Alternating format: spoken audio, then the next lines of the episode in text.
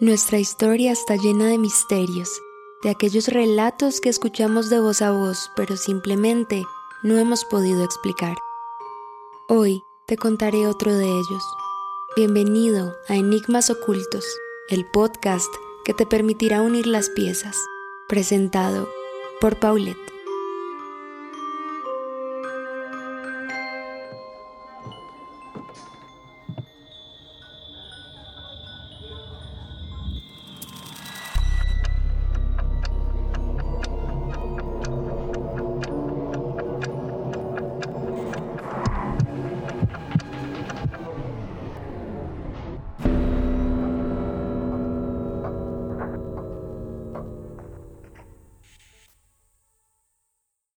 Quisiera contarles una anécdota que marcó mi vida para siempre.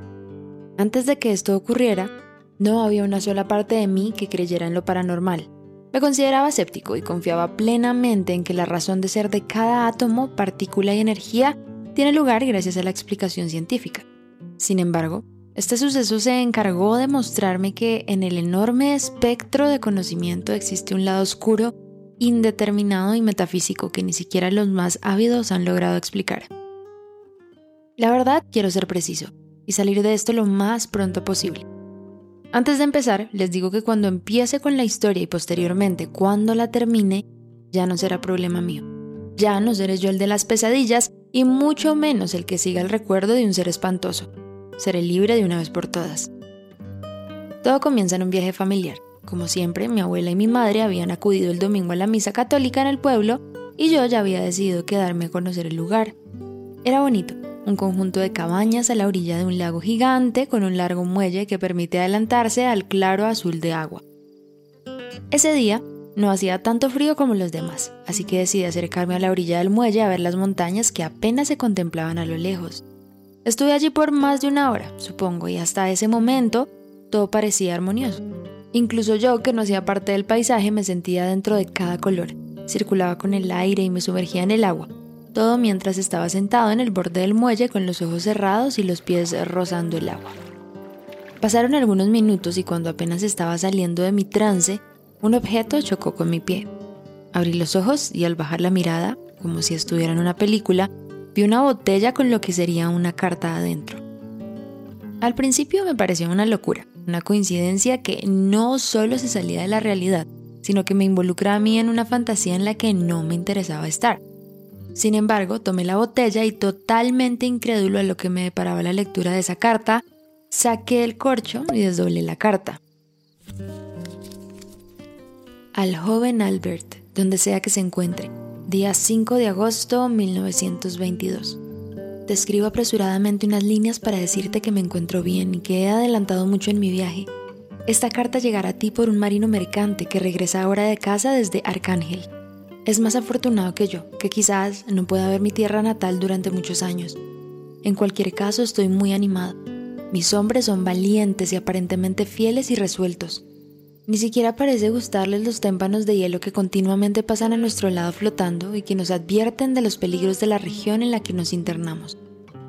Ya hemos alcanzado una latitud elevadísima, pero estamos en pleno verano y aunque no hace tanto calor, los vientos del sur que nos empujan velozmente hacia esas costas que tan ardientemente deseo encontrar, soplan con una reconfortante calidez que no esperaba. Hasta este momento no nos han ocurrido incidentes que merecen apuntarse en una carta. Quizá uno o dos temporales fuertes y la rotura de un mástil, pero no son accidentes que los marinos experimentados ni siquiera acuerdan de anotar. Y me daré por satisfecho si no nos ocurre nada peor durante nuestro viaje. Adiós, mi querido Albert puedes estar seguro de que tanto por mí como por ti no me enfrentaré al peligro innecesariamente. Seré sensato, perseverante y prudente. Da recuerdos de mi parte a tu abuela y a tu madre. Con todo mi cariño, tu padre. Mis manos helaron al instante. No podía creer lo que acababa de leer. Esa carta, ese remitente y la persona a la que iba dirigida yo los conocía. Albert era mi padre, por supuesto, el remitente era mi abuelo. Creí estar alucinando. No había forma de que esto fuera una coincidencia, pues mi abuelo era un hombre de mar, un viejo loco que se interesó por criaturas inexistentes y dedicó su vida a buscarlas, hechizado por su supuesto canto de sirena que lo llevaría a la muerte y de paso arrastraría a mi padre consigo. Volví a ver la fecha y marcaba 20 años antes de la tragedia. Eso quería decir que sería una de las primeras cartas que le llegaron a mi padre durante el viaje de expedición que hizo mi abuelo. E, en ese momento me creí totalmente loco. Me invadió una risa nerviosa y empecé a soltar carcajadas.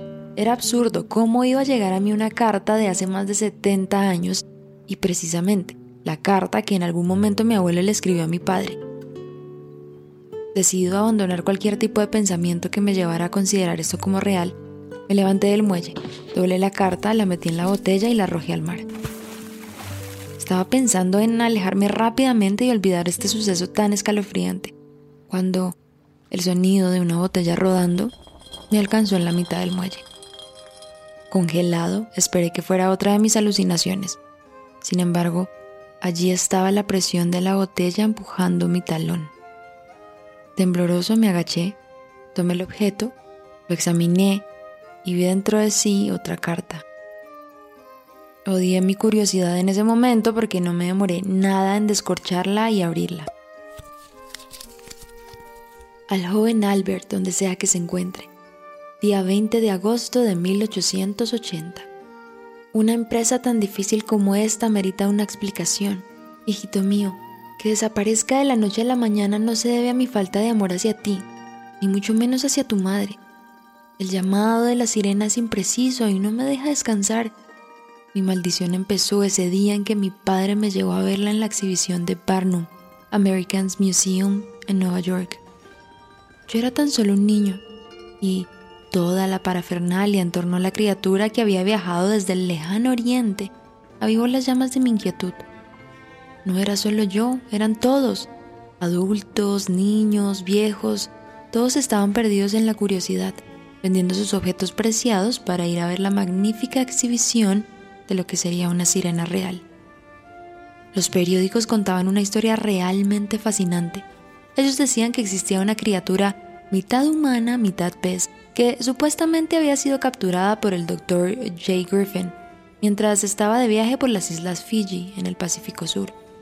La gente se enloqueció. El dueño del Museo Barnum empezó a negociar con el doctor con el fin de que le permitiera exhibirla. Sin embargo, este hombre era tosco con su descubrimiento y yo ahora mismo me pregunto, ¿quién no lo sería? Hijito, luego te cuento más de esto. Por ahora solo quiero que sepas la razón por la cual no salí a navegar contigo el día de tu cumpleaños. El ímpetu de la sirena me está llamando y yo voy camino a encontrarla. Da recuerdos de mi parte a tu abuela y a tu madre. Con todo mi cariño, tu padre. Definitivamente algo no anda bien. Estas cartas me las leyó mi padre cuando era niño. Yo sé que viene después. Yo conozco esa historia. Sé la verdad detrás de dicha sirena y es imposible, imposible, repito, que estas cartas estén llegando a mí. Traté de hacer lo mismo que hice con la primera carta. Traté de lanzarla lejos en el agua y correr lo más rápido posible fuera del muelle, pero este era demasiado largo, casi infinito, y en menos de dos segundos, en mi talón sentí nuevamente la presión de otra botella. Perdí la cabeza. Me repetía una y otra vez, mientras, como en un estado de trance, abría la botella y la leía otra vez. Al joven Albert donde sea que se encuentre, día 30 de septiembre de 1880. Ha pasado más de un mes desde que te escribí la última carta, hijito. Estoy seguro de que te quedaste con la duda del desenlace de la historia. La verdad es que no hay mucho que decir. Yo fui a ver la sirena. Mi padre la vio y todos somos testigos de la majestuosidad de esa criatura. No puedo decirte que era bella porque aunque el dueño del museo trató de pintarla en los folletos como una mujer bellísima, con cola de pez, la verdadera sirena no estaba ni cerca de parecérsele.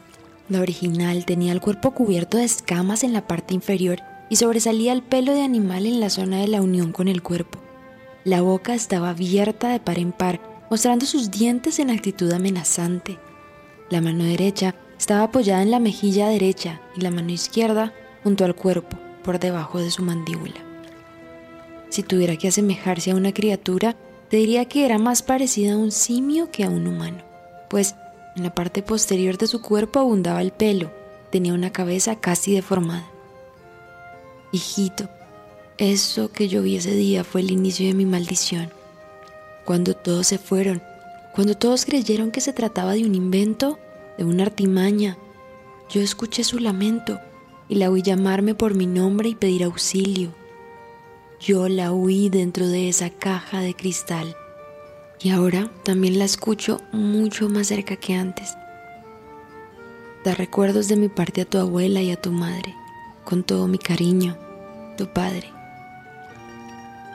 Esta fue la última carta que recibió mi padre, pues ese mismo día mi abuelo perdería su rumbo y la cordura en mar abierto, para no ser encontrado nunca más.